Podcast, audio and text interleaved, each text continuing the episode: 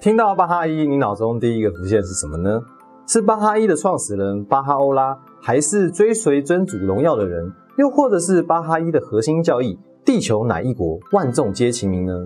嗯，相信如果你是这样的人呢，应该就是属于超梦等级的人了。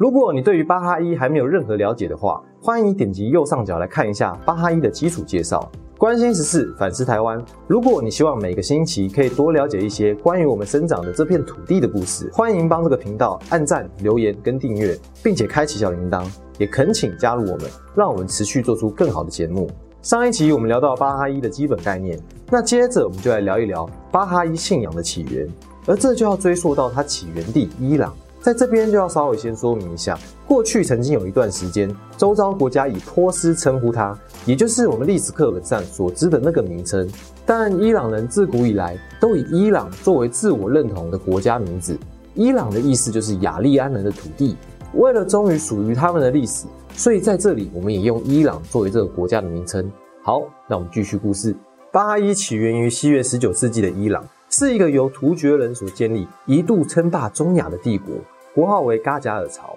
不过，从西元一八二零年代开始，欧洲帝国主义的国家纷纷崛起，尤其像是英国跟俄罗斯之类的列强。在中亚跟印度一带发展史称大博弈的势力瓜分潮，这个举动让作为老牌帝国的伊朗也被迫卷入了英俄两国的瓜分之中，就像是同一个时期的欧斯曼帝国跟清帝国一样，伊朗的国势也呈现出严重的衰退状态。虽然国内的精英跟统治者及时采取西化的改革，但这也使得英国、俄罗斯等列强趁着这个机会干涉了伊朗内政，甚至还垄断了资源。同时啊，伊朗国王跟作为国教的什叶伊斯兰集团，当时在政治方面是十分迂腐的，而国内也在这个时候瘟疫四起，使得再也受不了国内外压迫的伊朗人民，决心起身反抗加嘎尔朝的统治。就在这个时候，有一位名叫阿里穆罕默德的什叶派宗教学者，在人群之中站了起来，宣布：“我是先知穆罕默德的子孙，我奉耶玛目的预言来拯救你们。”相信我的人必享有一切的正义。这位宗教学者宣告，吸引了许多基层人士的聚集，并发动了大规模的宗教运动。这就是世界史上著名的巴比运动，也就是巴哈伊的前身。就好像基督教之于犹太教的关系，每个新兴宗教的诞生都有它因应时代背景的核心理由。那么，巴比运动的本质又是什么呢？让我们从历史的角度来回顾吧。时间来到西元一八四七年。由于伊朗的国内外局势纷乱，使得伊朗人民引颈期盼着真主的国度赶快降临。时常游历基层的什叶派宗教学者阿里穆罕默德感慨现况，就在1847年向他的亲友们宣布了自己领获了真主的启示，是先知穆罕默德在人间的代理人。起初，阿里穆罕默德称自己为巴伯，意思就是通往先知跟伊玛目的门。之后，他更直接宣布自己就是先知穆罕默德预言的伊斯兰救世主马赫迪，更表示奉真主的旨意要重新宣示古兰经的经文，颁布符合当前时局的新律法。阿里穆罕默德更向众人宣告，根据真主给他的启示，在未来的世界里，人们要以八阳经作为新的信仰依归，并承诺自己将带领人们推翻腐败现况，发动一场保障妇女权益以及工商农的奋战。这份宣告啊，深深打动底层阶级人民的心。很快的，巴伯的理念就传遍了整个伊朗，追随者大量增加。哎，等一等啊，大家一定会觉得很奇怪啊，怎么阿里穆罕默德随便向大家一讲，大家就相信并且追随他了呢？在这里啊，我们帮大家简单的科普一下，在什叶穆斯林的认知里，马赫迪是先知穆罕默德预言在世界末日来临之前的救世主。他会带领虔诚的穆斯林走向真主的国度。马赫迪的特征有三个，第一个就必须是先知穆罕默德的后裔，第二个是他的名字也要叫穆罕默德，第三个则是他会在末日来临之前出现在人间。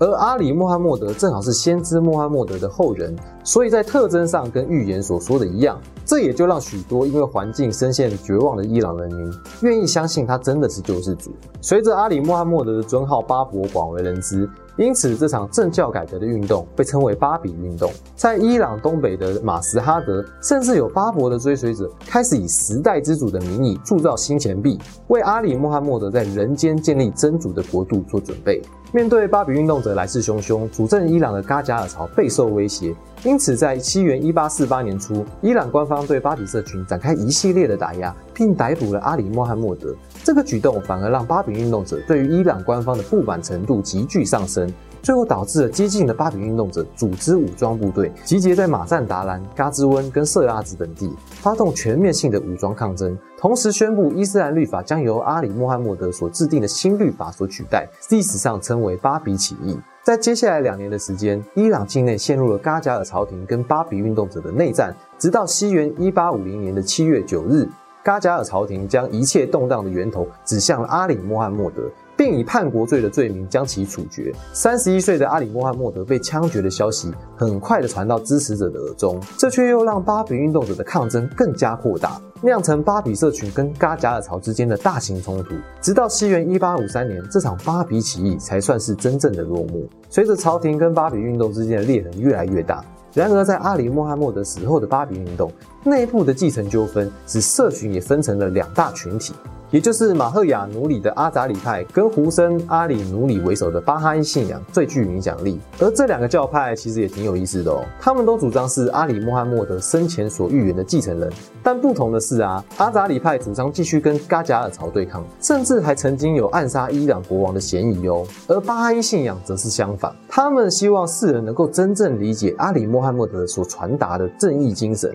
并且希望信徒不要参与任何的武装抗争，还有世俗的政治活动，顺服所在地区的政府法规，专注自身社群的发展、神学探讨。此后，巴哈伊信仰逐渐发展出人类一家、宗教一家的教义。从巴比运动的形成背景来看，他们是因为伊朗当时的国际处境跟国内阶级的矛盾而爆发的运动，蕴含着人们对于理想国度的想象跟实践。看看十九世纪的伊朗，将国家分为南北。分别让利给英国跟俄国两大强权，以维持主权的完整，但最终却还是导致了人民面临多重的剥削，甚至以暴力的方式回应政府的决定。反观台湾的处境，虽然跟当时的伊朗情况不同，但同样处于两大强权的拉扯之中。在这种另类大不易的状态之下。我们要如何在大国之间斡旋，取得生存跟利益的平衡呢？随着几次的政党轮替，台湾尝试过亲中跟亲美的选择，难道我们只能在之中选边站吗？夹在大国之间的台湾。或许真的必须要好好思考未来的方向，不能只做中美博弈的棋子，也要期许自己作为棋手之一。好了，那今天的故事就说到这边了。最后，我们想邀请大家一起来思考几个问题：一、处于现实的种种不满，小到个人，大到国家，在这个时候，你会想加入某个宗教或是某个新思想的群体，并为此努力，打造理想的国度吗？二、台湾就处于中美两大强权之间，为了在国际生存，你觉得我们个人还能够做些什么吗？欢迎你在底下留言跟我们分享你的看法。如果我们有什么不足的地方，也欢迎你在底下补充说明。让我们一起打造一个更好的公民社会吧，一起成为一个 better man。